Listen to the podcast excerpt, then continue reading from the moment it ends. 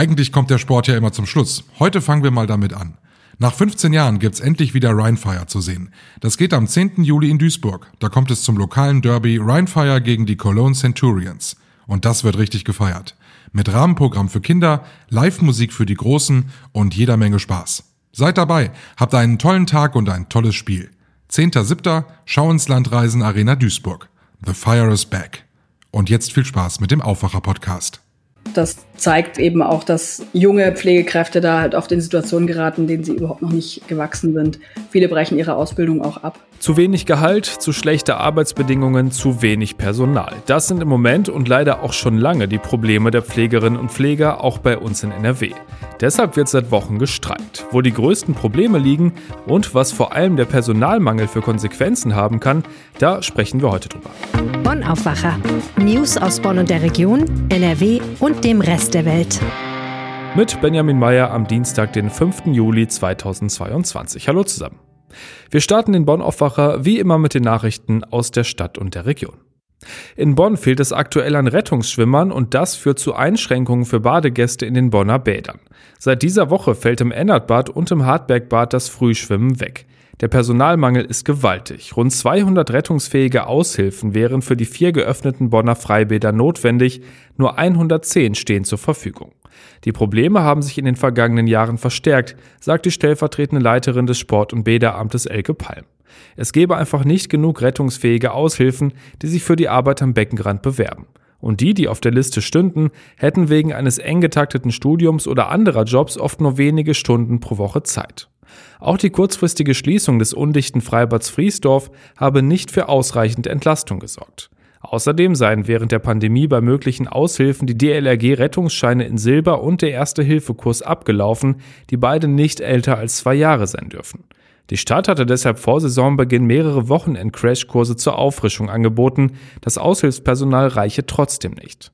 Die Streichung des Frühschwimmens in den beiden Bädern sei nun die Notbremse gewesen, um die Schichten anders zu planen. Frühschwimmer müssen seit dieser Woche auf das Römerbad im Bonner Norden und das Rüngsdorfer Freibad im Süden ausweichen. Ein Jahr nach dem Starkregen und dessen Folgen ist am Bonner Hauptbahnhof die Einkaufspassage im Maximilian Center wieder eröffnet worden. Rund jedes dritte Ladengeschäft bleibt aber zumindest bis auf weiteres geschlossen. An wenigen der geschlossenen Läden hängen Schilder, dass diese bis Mitte Juli noch wegen Reparaturarbeiten geschlossen bleiben. Die Rolltreppe, die von der Poststraße direkt nach unten führt, ist aktuell wegen Bauarbeiten nicht benutzbar. Fast ein Jahr ist es her, dass ein Sommergewitter mit Starkregen das Bonner Maximilian Center im Hauptbahnhof lahmlegte. Ein Teil des Kellers stand unter Wasser, die zentrale Stromversorgung des Einkaufszentrums fiel aus. Nach der jetzigen Wiedereröffnung fehlen den offenen Läden aber noch die Kunden. Es seien bislang deutlich weniger Menschen durch das Center gelaufen als noch vor der Eröffnung, so ein Imbissbesitzer. Viele der Läden, die wieder aufgemacht haben, sind große Ketten. Der Drogeriemarkt DM ist wieder da, zudem die Fastfood-Kette Kentucky Fried Chicken, der Rewe To Go und die zweite Backwerkfiliale im Hauptbahnhof. Am Sonntagabend ist bei Honnef ein Mann von der dortigen Fähre in den Rhein gesprungen und anschließend verschwunden. Am Montag wurde dann eine Leiche im Rhein bei Niederkassel geborgen. Ob es sich um den 61-jährigen vermissten Mann handelt, ist aber noch unklar und soll im Laufe des heutigen Tages geklärt werden. Gegen 21.30 Uhr am Sonntag waren Polizei, Feuerwehr und weitere Rettungskräfte alarmiert worden, nachdem der Mann von der Fähre gesprungen war. Im Anschluss suchte ein Großaufgebot auf dem Rhein und an den Flussufern nach der Person. Im Einsatz waren am Abend Feuerwehren aus Bonn, Unkel, Remagen, Bad Honnef und Königswinter. Zudem waren Kräfte der DLRG und des DRK Wasserwacht, Strömungsretter, ein Hubschrauber der Polizei mit Wärmebildkamera und mehrere Streifenwagen der Polizei im Einsatz. Mehrere Boote bildeten eine Suchkette auf dem Rhein, um die Person aufzufinden.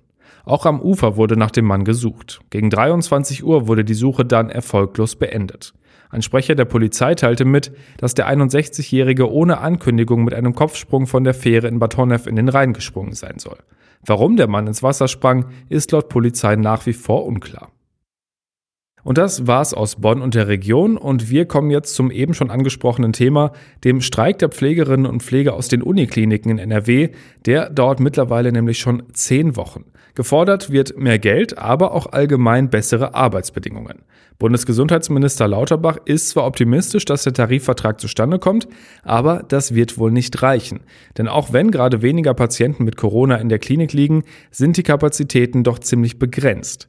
Das klingt erstmal so lapidar, es gibt zu wenig Personal, aber was bedeutet das eigentlich? Welche Auswirkungen hat das? Diese Geschichten von Menschen, die im Krankenhaus liegen und dann Dinge sagen wie, hier war heute den ganzen Tag noch keiner und hat man nach dem Rechten gesehen, haben wahrscheinlich viele von uns schon mal gehört. In Köln haben heute Pflegende aus den Unikliniken ihre Geschichten erzählt, die ihnen besonders im Gedächtnis geblieben sind. Die Momente, wo es einfach zu wenig Personal gab und das auch Konsequenzen hatte. RP-Reporterin Claudia Hauser war für uns mit dabei. Hallo Claudia. Hallo Benjamin. Das Pflegepersonal der Uniklinik in NRW hat heute ja Berichte für ein sogenanntes Schwarzbuch Patientensicherheit vorgetragen. Was waren das denn für Berichte? Das waren äh, ziemlich viele hunderte Erfahrungsberichte, waren das von den äh, Beschäftigten und dem Pflegepersonal der sechs Unikliniken in NRW und teilweise waren die anonym. Die sollten eben zeigen, unter anderem, was es konkret bedeutet, äh, wenn Notfallteams auf den Stationen ständig unterbesetzt sind, dass es insgesamt eben so wenig Leute gibt, dass Kollegen oft erkrankt sind und was es eben konkret für Patienten, aber auch für das Personal bedeutet. Und dazu gab es dann eben die Erfahrungsberichte. Dann lass uns mal auf die konkreten Geschichten gucken. Was waren denn da für dich die ja bewegendsten? Also eine ähm, Pflegekraft Laila heißt sie. Sie arbeitet an der Aachener Uniklinik. Die hat erzählt ähm, von einem ganz besonders stressigen Spätdienst, der aber auch eher die Regel äh, geworden ist. Und in dem sie eben gar nicht dazu kam, mal nach einem alten Mann zu gucken, der war wegen einer Magenoperation da, und dement. Und deshalb musste man ein bisschen auf den achten, weil der auch immer auf der Station rumlief und sich alles angeschaut hat und auf einmal weg war. Und sie ist aber an dem Tag nicht dazu gekommen, weil sie die ganze Zeit nur von A nach B rasen musste, Kollegen krank waren und hat dann nachmittags noch nach ihm geschaut. Da saß er auf dem Bett, hat Zeitung gelesen und dann ist sie aber erst abends wieder dazu gekommen. Und da war der Mann äh, schon verstorben. Der hatte mit der Fernbedienung seines Bettes rumgespielt und hat äh, dann das Kopfteil nach unten gelegt und wegen der Magen-OP durfte er nicht flach liegen.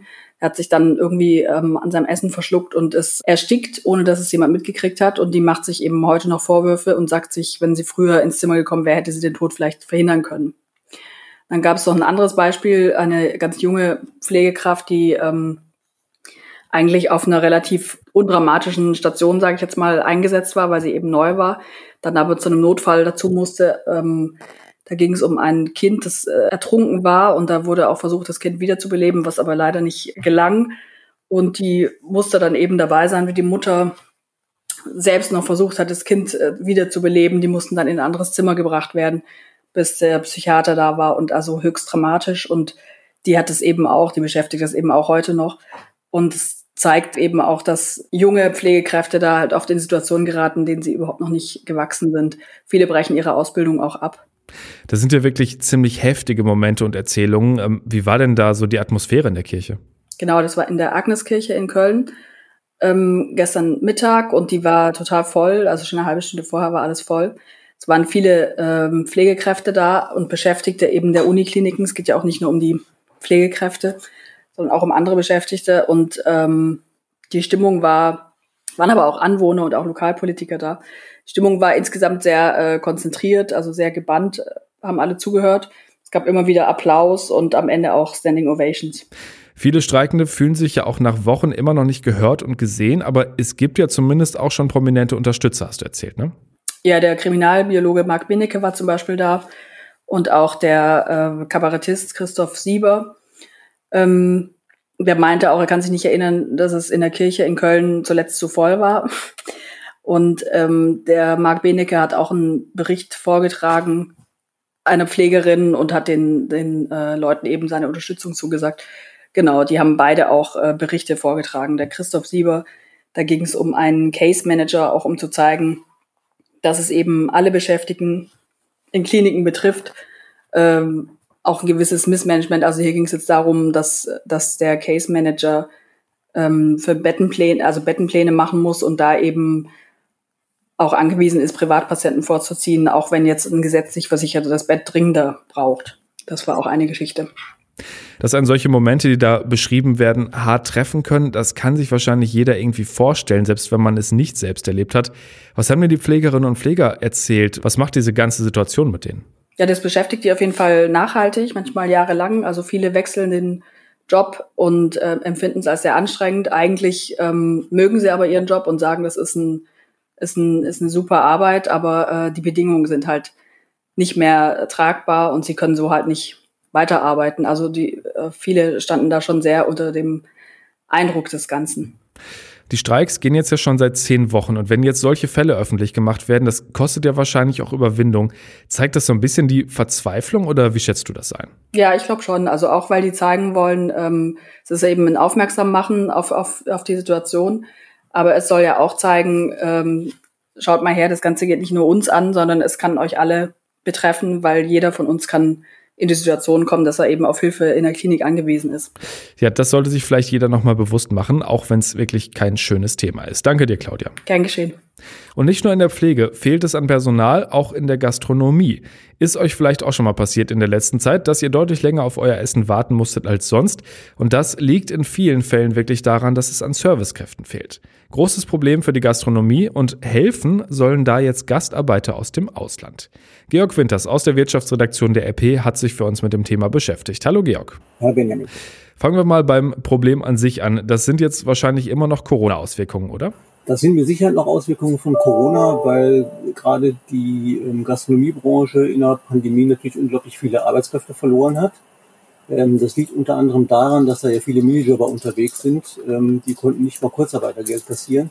Und denen war die Perspektive dann so unsicher, dass sie ähm, der Branche natürlich auch auf Dauer den Rücken gekehrt haben. Ähm, das gilt nicht für alle. Manche sind auch wieder zurückgekehrt und mittlerweile gibt es auch so einige Quereinsteiger in der Branche. Aber es fehlt eigentlich immer noch gewaltig an Personal, eindeutig.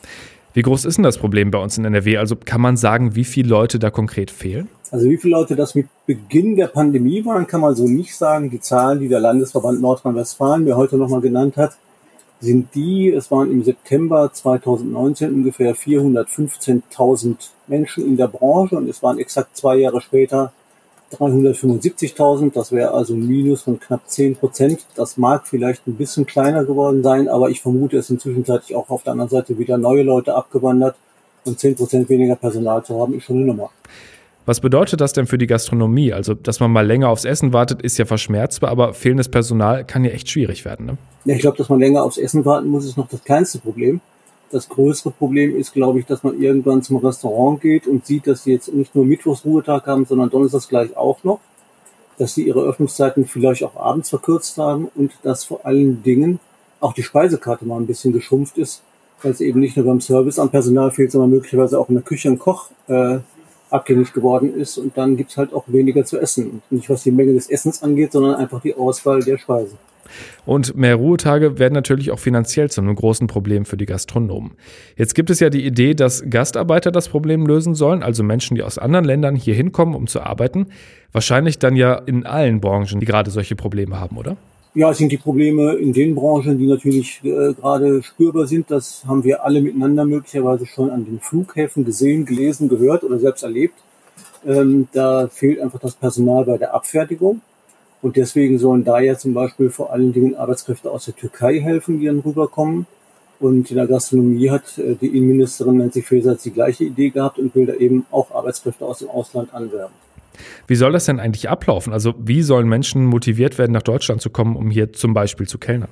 Ja, das ist eine Frage, ähm, woher die gerade kommen. Ähm, es geht ja in diesen Fällen eigentlich nicht um Menschen aus dem ähm, Bereich der EU-Staaten, sondern aus anderen Ländern, die wahrscheinlich in der Regel da, wo sie arbeiten, wenn sie denn arbeiten, deutlich weniger Geld verdienen als bei uns und die man natürlich mit Löhnen von 12, 13 Euro sehr gut motivieren kann, nach Deutschland zu kommen. Ähm, die Frage ist, ob das immer funktioniert, ob da möglicherweise noch eine Sprachbarriere da ist, die zum Beispiel im Servicebereich Nachteile haben könnte. Ähm, aber generell, glaube ich, ist das, sind die Verdienstmöglichkeiten, glaube ich, eine gute Motivation für Menschen, hier hinzukommen und hier zu arbeiten. Da gibt es ja dann immer die Forderung, die Erteilung von Aufenthalts- und Arbeitsgenehmigungen zu erleichtern. Das ist schon ein entscheidender Punkt bei der ganzen Geschichte. Ne? Also generell muss man ja sagen, es äh, gibt für ähm, Arbeitnehmer aus EU-Staaten nicht die Notwendigkeit, sich eine Arbeitserlaubnis zu besorgen. Das gilt immer dann, wenn Bürger aus ganz anderen Staaten in Deutschland unselbstständig erwerbstätig werden, wie man so schön sagt. Ähm, das gilt nicht nur für die EU-Mitgliedstaaten, sondern auch für Liechtenstein, Island, Norwegen und Schweiz. Auch Arbeitskräfte aus diesen Ländern brauchen keine Arbeitserlaubnis. Und alle anderen müssen halt sowohl eine Aufenthalts- als auch eine Arbeitserlaubnis haben. Und die können Sie dann halt hier bei Ihren zuständigen Botschaften beim, beim Konsulat oder so beantragen. Wäre das denn eine Lösung, mit der die Gastronomen auch zufrieden wären? Also ich habe heute mit äh, Kurt Wehner gesprochen. Kurt Wehner ist Landesgeschäftsführer des äh, Landesverbandes NRW im Deutschen Hotel- und Gaststättenverband. Und der sagt, ja, das ist eine Möglichkeit. Wir brauchen nur eine, ähm, eine schnelle und eine einfache äh, Arbeits- und Aufenthaltserlaubnis für die Leute und dann kann uns das durchaus helfen. Also die wären, glaube ich, wirklich glücklich über jede Kraft, die ihnen derzeit hilft, weil ähm, wir sind zwar mittlerweile vorübergehend ja zumindest aus dem Gröbsten bei der Pandemie raus, aber wir wissen weder, ob nochmal eine neue Notsituation kommt und wir wissen auch nicht, wie viele Mitarbeiter ähm, wirklich in der Gastronomie bleiben oder irgendwann in der nächsten Krisensituation vielleicht auch wieder abwandern. Und deswegen ist das ein Problem, was man mittel- und langfristig lösen muss. Und da wären solche vereinfachten Arbeits- und Aufenthaltserlaubnisse für neue Mitarbeiter sehr hilfreich wahrscheinlich. Wie schätzt du das denn ein? Ist das jetzt eine Idee, die auch schnell helfen könnte oder dauert das alles im Endeffekt vielleicht dann doch zu lange? Also ich habe selber keine Ahnung, wie lange es dauert, bis man normalerweise eine Arbeits- und Aufenthaltserlaubnis hier bekommt. Wenn ich mir überlege, dass Deutschland so als Bürokratieweltmeister verschrien ist, dann kann das ja ein bisschen dauern. Deswegen hat die Innenministerin heute auch gesagt, man müsse solche Regeln beschleunigen, man müsse im Grunde für weniger Bürokratie sorgen und dann kann das vielleicht relativ schnell gehen. Ähm, die große Frage ist eigentlich, ob wir im Herbst wieder die nächste Welle der Pandemie haben und ob es dann entgegen den Aussagen der Bundesregierung vielleicht doch neue Einschränkungen auch an der Gastronomie geben könnte. Und dann könnte das Problem doch wieder da sein. Aber bis dahin würde ich erstmal sagen, wenn man es wirklich schafft, die Bürokratie zu entzerren, dann kriegt man möglicherweise auch schnell Lösungen für die Gastronomie hin. Dann hoffen wir mal, dass die Pandemie der Gastronomie nicht den nächsten Nackenschlag verpasst. Ich glaube, da sind wir uns alle einig. Vielen Dank dir für die Infos und für deine Einschätzung, Georg. Gerne. Bis dann. Tschüss. Und wir schauen jetzt noch auf die Meldungen des Tages. Im schweizerischen Lugano endet heute die Konferenz zum Wiederaufbau der Ukraine. Delegationen aus knapp 40 Ländern beraten da seit gestern darüber, wie die Ukraine wieder aufgebaut werden kann und wie das finanziert werden soll. Die Kosten werden schon jetzt auf hunderte Milliarden Euro geschätzt. Auch der ukrainische Präsident Zelensky nimmt virtuell an der Konferenz teil, die heute mit einer gemeinsamen Erklärung beendet werden soll. Und in Köln startet heute der Prozess gegen ein mutmaßliches Mitglied der Pink Panther Bande. Die hatte in der Vergangenheit immer wieder Schlagzeilen mit spektakulären Raubüberfällen gemacht und deshalb findet der Prozess auch unter scharfen Sicherheitsvorkehrungen statt. Der Angeklagte soll für Überfälle auf zwei Juweliere in Köln und auf einen Geldtransporter in Essling verantwortlich sein. Mit seinen Komplizen soll er dabei mehr als 700.000 Euro erbeutet haben. Und zum Schluss der Blick aufs Wetter. Das startet heute mit Sonne und ein paar Wolken. Davon gibt es dann im Laufe des Tages ein paar mehr. Ganz vereinzelt kann es auch Schauer geben. Die Höchstwerte liegen bei 23 bis 25 Grad. Morgen wird es dann ein kleines bisschen kühler, 19 bis 22 Grad und noch ein paar mehr Wolken. Und das war der Aufwacher am Dienstag, den 5. Juli. Kommt gut durch den Tag und bis bald. Mehr Nachrichten aus Bonn und der Region gibt's jederzeit beim Generalanzeiger. Schaut vorbei auf ga.de.